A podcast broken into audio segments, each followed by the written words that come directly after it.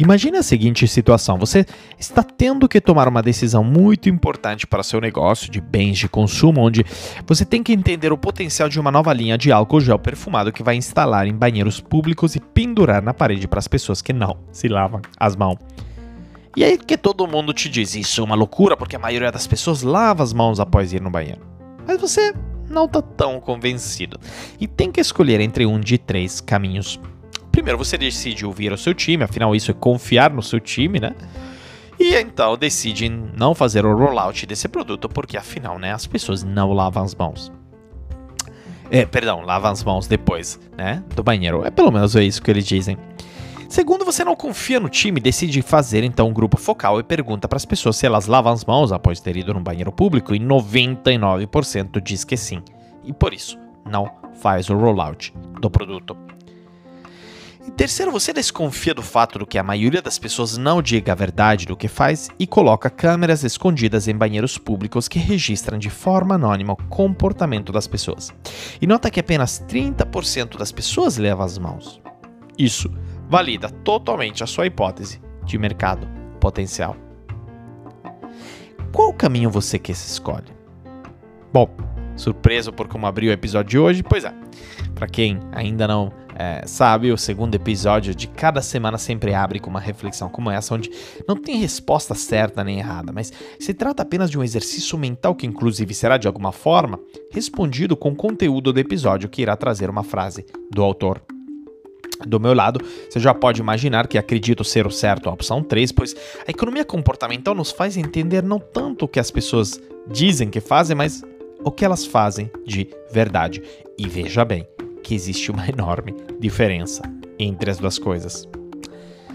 Bom, lembrando que aqui o André Iorio, palestrante, escritor sobre transformação digital, liderança e inovação, já fui diretor do Tinder eh, na América Latina por 5 anos e Chief Digital Officer na L'Oréal. E sou hoje professor de MBA na Fundação Dom Cabral. Quero compartilhar essa novidade, que essa temporada é um oferecimento da Oi Soluções, da qual eu sou embaixador na área de tecnologia.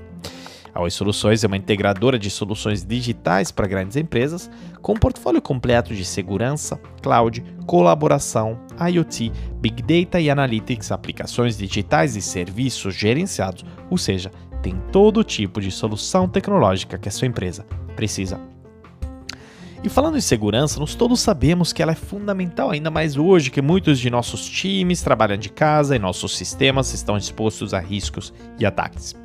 Nessa área, a Oi Soluções tem um portfólio completo de soluções anti-DDoS, segurança de perímetro, VPN corporativa, DSN Security, Endpoint Security, WAF, Cloud Access Security Broker, autenticação multifator e análise de vulnerabilidade. Então lembre sempre, desafios inovadores pedem Oi Soluções. Mais detalhes no site oisoluções.com.br ou entre em contato com o consultor Oi Soluções. Ah, e se quiser me acompanhar e interagir mais comigo, é pelo site andreaiorio.com.br, pelo meu LinkedIn e pelo Instagram, arroba. Se estiver gostando do episódio, tire um print agora e poste em suas redes sociais me marcando, lembrando que o Metanoia Lab é produzido e editado pelo Rodrigo Lima em parceria com o Podcast Lab. E também lembrando que o nosso protagonista do episódio de hoje é o Daniel Kahneman, psicólogo, professor universitário, pesquisador e escritor israelense radicado nos Estados Unidos. Ele é um dos fundadores da disciplina chamada de economia comportamental e em 2002 ele recebeu o prêmio Nobel da Economia, embora ele não seja economista. O livro mais famoso dele, chamado, né, Rápido e Devagar, foi lançada em 2011, obra que se tornou um best-seller e que debate, de, de novo, a psicologia da economia. E justamente esse campo da economia comportamental é o que explora o tema dos vieses na hora de tomar decisões e fazer julgamentos.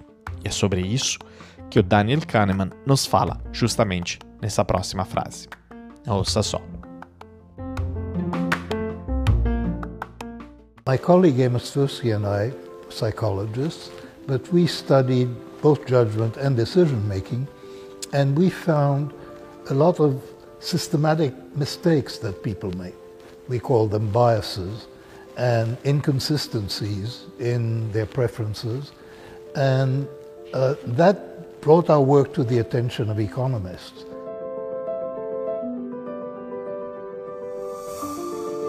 The theory of decision making is very important. It's the basis of economics. And decision theory and economics generally assume that people are rational.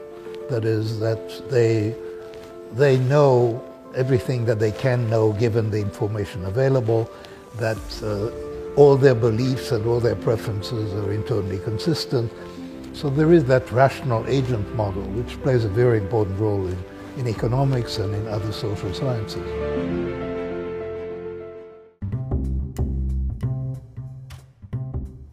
Meu colega e eu somos uh, psicólogos, mas nós estudamos julgamento quanto à tomada de decisão e achamos muitos erros sistemáticos cometidos por pessoas e os chamamos de vieses e inconsistências em suas preferências.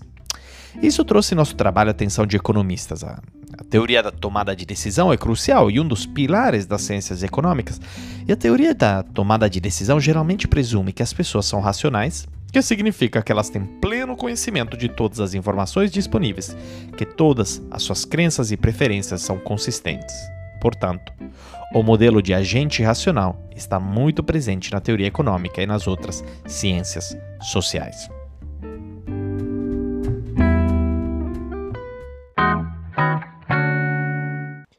Quando nos tomamos decisões, nós cometemos erros. Todos nós sabemos disso por experiência própria, obviamente. Mas no caso a gente ainda não esteja de acordo com essa frase, né? Enfim, muita evidência experimental nos últimos anos documentou a tendência humana para o erro. E essa linha de pesquisa, que é conhecida como heurística e vieses, embora você possa estar mais familiarizado com sua ramificação, que é a economia comportamental, se tornou a abordagem acadêmica predominante para o entendimento de como funciona a tomada de decisões. Mas como chegamos até aqui, ainda mais após uma revolução científica que fez o mundo valorizar a racionalidade do ser humano até pelo menos a Segunda Guerra Mundial? Bom, vamos fazer uma rápida retrospectiva para entendermos como chegamos ao ramo da economia comportamental. Durante a Segunda Guerra Mundial, os estatísticos e outros estudosos de modelos probabilísticos, ou seja, matemáticos, físicos e economistas, desempenharam um papel crucial e sem precedentes no esforço dos aliados contra a Alemanha. Né? Eles usaram meios analíticos para melhorar o controle da qualidade na fabricação dos armamentos de guerra, para direcionar os navios com mais segurança através do oceano, para descobrir em quantas peças os projéteis antiaéreos deveriam quebrar quando explodissem e para decifrar os códigos alemães para quem não assistiu ainda, é incrível filme O Jogo da Imitação, e descreve muito essa perspectiva por parte do Alan Turing, que inclusive foi um dos grandes pioneiros da inteligência artificial. Recomendo demais esse filme. Depois da guerra, porém, havia muita esperança de que essa abordagem lógica e estatística transformasse praticamente todas as outras áreas. E por isso se chegou até a postular uma teoria da análise de decisão, que em sua forma muito simples dizia que para tomar melhores decisões era só Primeiro, formular o problema. Dois, listar os possíveis cursos de ação. E terceiro, avaliar sistematicamente cada opção. Parece simples, não é? Existiam precedentes históricos. Bom, por exemplo, Benjamin Franklin havia escrito na década de 1770 sobre o uso de uma álgebra moral ou prudencial para comparar opções e fazer escolhas. Mas na década de 1950, havia um enorme interesse em desenvolver uma abordagem padrão para pesar opiniões em um futuro incerto. O matemático John Van Neumann ajudou a impulsionar a pesquisa sobre a tomada de decisões com sua noção de utilidade esperada, né? Conforme escrito no primeiro capítulo do seu livro Teoria dos Jogos e Comportamentos Econômicos de 1944, escrito com o economista Oscar Morgenstern, a utilidade esperada é o que resulta da combinação de eventos hipotéticos com probabilidades. Porque multiplique a probabilidade de um resultado pelos ganhos que seriam acumulados naquele cenário e você obterá um número, que é a utilidade esperada, para orientar as suas decisões. O problema é que nada disso é tão fácil assim é muito mais complexo do que isso. O von Neumann construiu sua análise em torno do jogo do poker, no qual os ganhos potenciais são facilmente quantificáveis, mas em muitas decisões da vida é muito mais difícil. E também tem o problema das probabilidades. Em cenários incertos, como você pode saber quais são? A resposta verdadeira é que não há uma resposta certa. Todo mundo tem que apostar um palpite, mas uma forma de mitigar isso é de revisar as probabilidades à medida que novas informações chegam E é isso que se tornou conhecido como as estatísticas bayesianas. Um renascimento e um avanço das ideias não tanto do reverendo inglês Thomas Bayes, mas do gênio matemático francês Pierre-Simon Laplace. Bom, após von Neumann e Morgenstern avançarem sua teoria de utilidade esperada, os economistas começaram a adotá-los não apenas como um modelo de comportamento racional, mas como uma descrição de como as pessoas realmente tomam decisões. O homem econômicos, né, digamos, era considerado uma criatura racional, uma vez que a racionalidade agora inclui a, avalia a avaliação de probabilidade de uma maneira consistente, né? Assim, o homem econômico podia fazer isso também. Só que para aqueles que acharam isso um pouco irreal, né, Savage e o economista Milton Friedman escreveram em 1948 uma analogia apropriada a de um jogador de sinuca com muita experiência que não conhecia as fórmulas matemáticas que estão atrás do mecanismo da sinuca, mas que, entre aspas, fazem seus arremessos como se eles conhecessem as fórmulas. Surpreendentemente, foi aí que os economistas deixaram as coisas por mais de 30 anos, mas aí chegaram Kahneman e Tversky primeiro, e depois o Richard Thaler, e depois ainda o Dan Ariely, que popularizaram a área de economia comportamental e demonstraram que não, não somos tão racionais assim, não. Porque vamos pegar, por exemplo, o problema do aquecimento global. Ele é um problema tão grande e sério que nós podemos imaginar que nós todos agimos de forma tal mitigar esse problema. Porque afinal nós todos sabemos do problema, mas o simples fato de nos não, né, de nos de fato termos as informações nos não faz mudar o comportamento. Por quê? Bom, primeiro temos que entender as barreiras que nos não fazem mudar de comportamento. Eu listaria algumas aqui. Primeiro, tem muita fricção envolvida nessa mudança comportamental. Veja o exemplo de usar menos energia em nossa casa. Se pode argumentar que se todos usassem menos energia em casa seria um ótimo começo, mas isso requer trabalho. No mínimo, exigiria que nos regulássemos com frequência nosso termóstato para levar né, em conta a hora do dia, a temperatura e as estações. Também temos que lembrar de ajustar o termóstato antes de sair de casa. Porque se nos lembrarmos apenas depois de sairmos, é tarde demais. O mesmo com o ar-condicionado. O segundo obstáculo é a chatice de agir agora, né? Diante dos benefícios futuros. Porque tem um conceito aqui que é chamado de desconto hiperbólico, que é a ideia de que o presente tem um peso muito maior em nossa tomada de decisão, enquanto o futuro é significativamente descontado. E como resultado, não é tão motivador. Para algo como mudança climática, nós precisamos ver o impacto agora.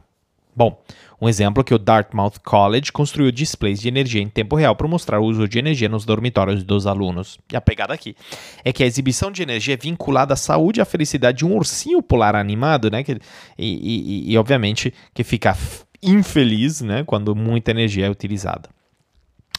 Terceiro, as pessoas não pensam nos benefícios no momento certo, né? Porque, por exemplo, nos lembramos sempre de que é sempre uma boa ideia economizar dinheiro, mas será que pensamos em nosso orçamento sempre que somos tentados a comprar algo? Sabemos que estamos de dieta, mas sempre nos lembramos disso quando passamos pela caixa de donuts na cozinha do escritório? Para o nosso problema de aquecimento global, isso significa que devemos trabalhar para deixar os benefícios claros no momento da decisão, em vez de esperar que as pessoas se lembrem no momento certo ou mais tarde. E quarto, simplesmente nem todo mundo concorda que isso é uma boa ideia, porque se algumas pessoas não acreditam que o aquecimento global é real, então precisaremos encontrar outros benefícios para vincular ao comportamento desejado, porque isso é chamado de substituição de recompensa.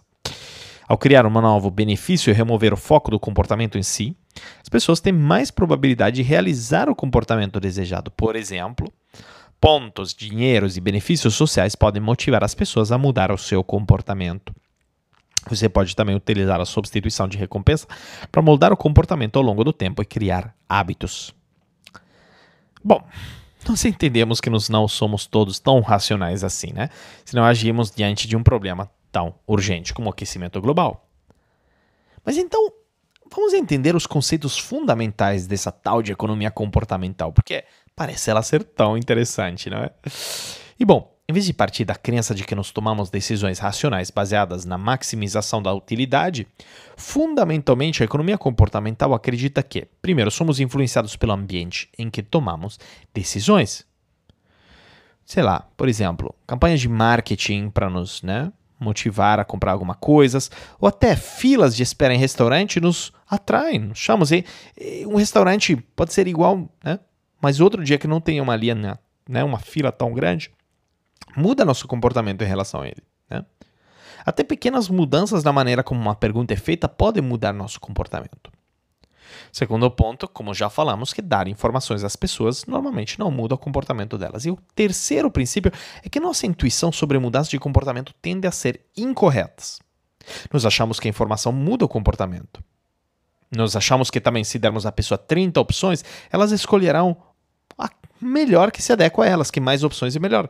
Nós achamos que se algo fosse importante o suficiente, nós vamos fazer isso, mas nada é o caso nada disso funciona. A ciência do, do, comportamento mostra que a informação não é suficiente, que tomamos decisões piores com mais opções, que nos procrastinamos em coisas importantes. E é por essa ideia que a experimentação é tão importante, porque nossas intuições sobre o que funciona provavelmente nos levarão ao erro. Isso pode ser chamado de erro fundamental de atribuição, ou também que é a nossa tendência de enfatizar demais os traços da personalidade para explicar qualquer fenômeno. E como a maioria de vocês, Metanoia Lovers, vocês sabem, né? É, que é, eu sou economista, né? De formação.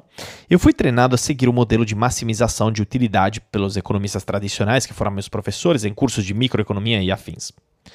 Mas eu sempre duvidei dessa abordagem, porque eu via que não estava explicando os comportamentos da vida real, né? Só que só nos últimos anos eu comecei a me aproximar ao mundo da economia comportamental, que une de forma única psicologia, economia, neurociência e antropologia.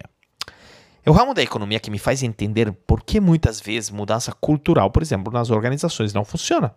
Na medida que apenas ela for comunicada de forma top-down ou forçada, até porque, como nos vimos, só ter as informações não é o suficiente para uma mudança comportamental. E é por isso que eu quero te deixar hoje com um desafio prático. Quero que você escolha o seu maior desafio em termos de mudança de comportamento, pode ser dentro da sua empresa ou até na sua vida, como por exemplo uma perda de peso, uma melhora de saúde, uma melhora de um relacionamento, e quero que você mapeie os pontos de fricção e de atrito. Muitas vezes são aquelas coisas chatas que nos impedem mudar e por isso temos que minimizá-los. Às vezes, para podermos entrar numa academia, é caro demais para nosso orçamento anual, mas o que podemos fazer então é reduzir o atrito ao ir num parquinho perto de casa e treinar gratuitamente. Também às vezes nós achamos que o treino só vale se for de uma hora inteira e nunca achamos agenda em nosso dia a dia, mas nós não percebemos que mesmo 15 minutos de treino valem mais do que zero e isso diminui o atrito. E assim por diante. Mapeie os pontos de fricção e quero que vocês achem soluções para minimizá-los, porque isso ajudará na hora de mudar o comportamento. Eu quero que você reflita nisso como dever de casa e me conte. Pois qualquer ideia, dúvida, comentário, até mesmo reclamação, é só entrar em contato comigo pelo site andreaiorio.com.br, pelo Instagram, arroba ou por meu LinkedIn, o Instagram. Ah, e se você gostou desse episódio, tire um print agora, me marca no Instagram, no LinkedIn, vai ser o máximo saber o que você achou. Lembrando que este episódio é um oferecimento da Oi Soluções, a integradora de soluções digitais para a sua empresa. Lembre sempre, desafios inovadores pedem Oi Soluções. Então entre em contato com o consultor Oi Soluções e saiba como o portfólio de segurança, cloud, colaboração, IoT, Big Data e Analytics, aplicações digitais e serviços gerenciados podem transformar o seu negócio. Mais informações no site oisoluções.com.br.